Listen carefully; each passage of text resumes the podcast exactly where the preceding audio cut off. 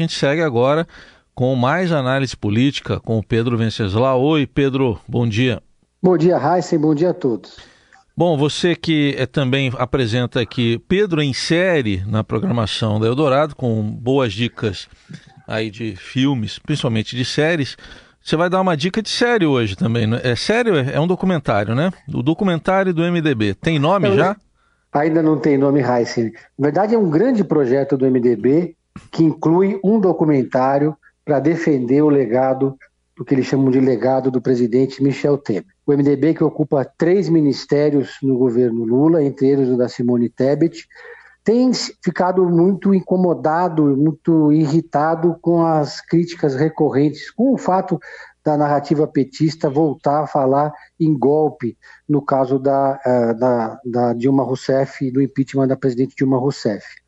Em todos os momentos em que o Lula ou outros petistas voltaram a falar que uh, a Dilma sofreu um golpe, houve resposta do MDB. E o MDB, que faz 60 anos em 2026, já está preparando aí até um novo logotipo, está preparando toda uma série de comemorações.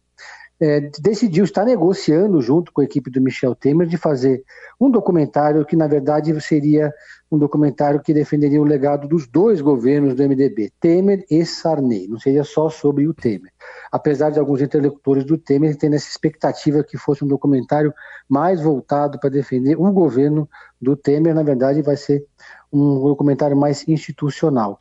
O MDB também montou, montou uma estratégia de comunicação, está atuando nas redes sociais, no Twitter, etc., para não deixar sem resposta nenhuma crítica feita é, direta ou indiretamente ao partido quando se referem ao, ao, governo de Michel Temer, né? E isso porque o MDB é hoje um dos principais aliados do presidente Lula. Além disso, o MDB encomendou uma pesquisa, aliás, duas pesquisas, uma qualitativa e uma quantitativa, para medir é, a popularidade da Simone Tebet e também para saber o quanto que o eleitor vincula a Simone Tebet ao MDB. O partido quer trabalhar a imagem da Simone, ligar a Simone cada vez mais à marca MDB, colocando ela na vitrine, na linha de frente do partido, é, aproveitando essa projeção que ela tem dentro do governo Lula e o recall que ela teve nas eleições, para já colocar a Simone Tebet no páreo dos presidenciáveis para 2026. Seria uma presidenciável do campo aliado, mas lá na frente, quando chegar a época de eleição, é cada um por si. Einstein. O Pedro, nosso assunto agora, o Partido Novo, que convocou uma convenção, Partido Novo que sempre nos discursos é, deixa muito claro que não usa recursos do fundo partidário, que devolve o dinheiro. Vai mudar essa história? Pois é, o Partido Novo sempre teve como seu porta-bandeira, sua grande vitrine, seu diferencial eleitoral o fato de não usar dinheiro público, dinheiro do fundo partidário seus, os seus mandatários, inclusive, abrem mão de parte do dinheiro da verba de gabinete que tem, mas nas eleições o partido sempre foi aquele partido mais espartano, né? Em 2018, o Partido Novo elegeu oito deputados federais, o caixa encheu e eles não sabiam o que fazer com aquele dinheiro, porque eles descobriram que se devolvessem simplesmente o dinheiro para o TSE, ele seria redividido entre outras legendas, ou seja, seria enxugar gelo que, que o partido fez? Colocou esse dinheiro num fundo, deixou rendendo, para enquanto isso esperar encontrar, esperava encontrar uma solução política, jurídica, acionar o TSE, fazer uma PEC, um projeto de lei dando outra destinação para esse dinheiro, o que nunca aconteceu. Muito bem, chegou a eleição é, de 2022 e o Partido Novo naufragou.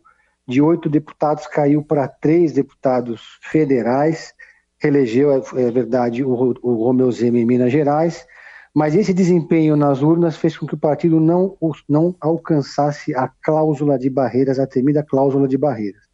Com isso, o partido passou não só não ter mais dinheiro do fundo partidário para colocar no seu fundo para render, mas também passou a não ter mais direito de operar como um partido é, normal na casa. Ele tem lá os seus deputados, mas, o, mas o, o partido não pode participar de comissões, o partido não pode não tem direito ao tempo de TV no horário eleitoral gratuito, enfim, praticamente vira um partido fantasma.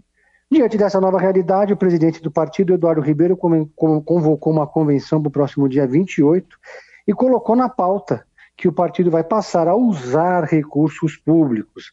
Depois ele veio retificar, né, me procurou, dizendo que, na verdade, eles vão usar os rendimentos do fundo partidário, que na prática é o fundo partidário. Né?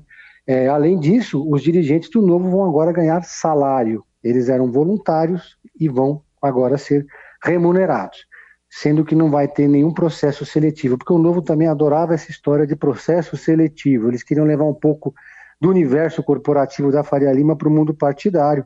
Então, até para ter candidato, escolher os dirigentes, antes tinha processo seletivo. Agora não vai precisar. Quem está lá vai começar a ganhar salário. Raiz. Muito bem. É, e, e, essa definição, então, a gente vai acompanhar. Vamos ver se o que, que, vai acontecer efetivamente, se o novo vai se comportar como os outros partidos. Né? Por exemplo, o PL, né, do Jair Bolsonaro, que vai pagar até salário para o ex-presidente, né, Pedro?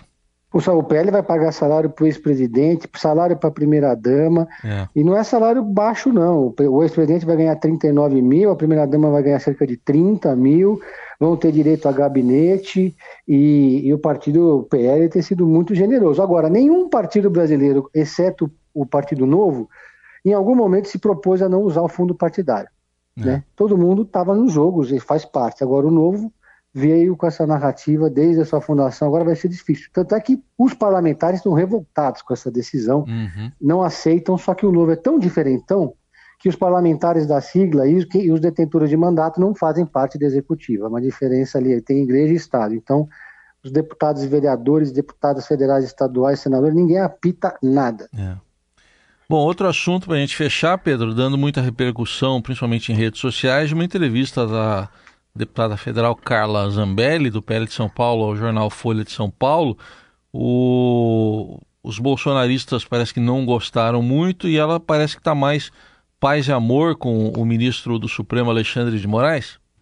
É, a Carla Zambelli deu uma entrevista para a Folha, depois deu também uma entrevista à CNN Brasil, estendendo ali uma, uma bandeira branca, dizendo que procurou Alexandre de Moraes, meio, meio dizendo move on, né? Vida que segue, o show tem que continuar e o Bolsonaro continua nos Estados Unidos. É, de certa forma, ela cobrou lá a presença do Bolsonaro aqui é, e, e, irritou, evidentemente, muito os bolsonaristas nas redes sociais, na, nas rádios, na rádio bolsonarista que existe também, né? Os comentaristas todos também criticaram muito a Carla Zambelli, dizendo que ela abandonou o barco no momento em que o Bolsonaro faz ensaia voltar ao Brasil. Claro que depois, diante da pressão, como sempre, a Carla Zambelli gravou uma, um vídeo nas redes sociais dizendo que nada, não é nada disso, que interpretado era mal, que o problema foi de edição e que não tem ruído nenhum. Por outro lado, a mesma Folha publicou que o Bolsonaro teria ficado muito irritado e chamado ela de traidora, o que Bolsonaro depois veio também negar é, é, por, por meio de interlocutores nas redes sociais. O fato é que a redação ali azedou e que a Carla Zambelli representa, na verdade, um grande naco da direita que, diante dessa ausência do Bolsonaro, que vai completar dois meses nos Estados Unidos, está procurando alguém para chamar de líder. E, uh, bom, ela abordou até a questão das urnas eletrônicas, uh, dizendo que a questão já está superada, enfim. É, tá, mas vai fazer oposição ao governo Lula, né? Fica bem claro isso. Bem claro isso, acho que a Carla Zambelli percebeu que o bolsonarismo é maior do que o Bolsonaro. E, na verdade, o bolsonarismo é um sentimento de, uma, de, uma, de um naco da direita brasileira e que não dá para ficar esperando o presidente decidir voltar, se é que ele vai voltar. O Bolsonaro tem muito medo de ser preso, sabe que vai ficar inelegível, ninguém duvida disso, que é questão de tempo, no máximo em dois anos ele vai estar inelegível. Portanto, é importante a direita começar a procurar alguém que seja elegível para começar a trabalhar esse nome. Eu acho que caiu a ficha para todos os partidos que apoiaram Bolsonaro, exceto o PL, mas até dentro do PL, uma grande parte da bancada já percebeu que seguir um líder que nem sequer mora no Brasil não é a melhor estratégia, né, Raíssa? Certamente. Bom, tá aí então uh, essa apuração também trazida pelo Pedro Venceslau a partir das repercussões dessas entrevistas que Carlos Zambelli deu para a Folha, também para o canal CNN. Pedro Venceslau conosco, fechando a semana né, com a análise da política. Muito obrigado e bom fim de semana. Bom fim de semana, Raíssa, e saudação a todos.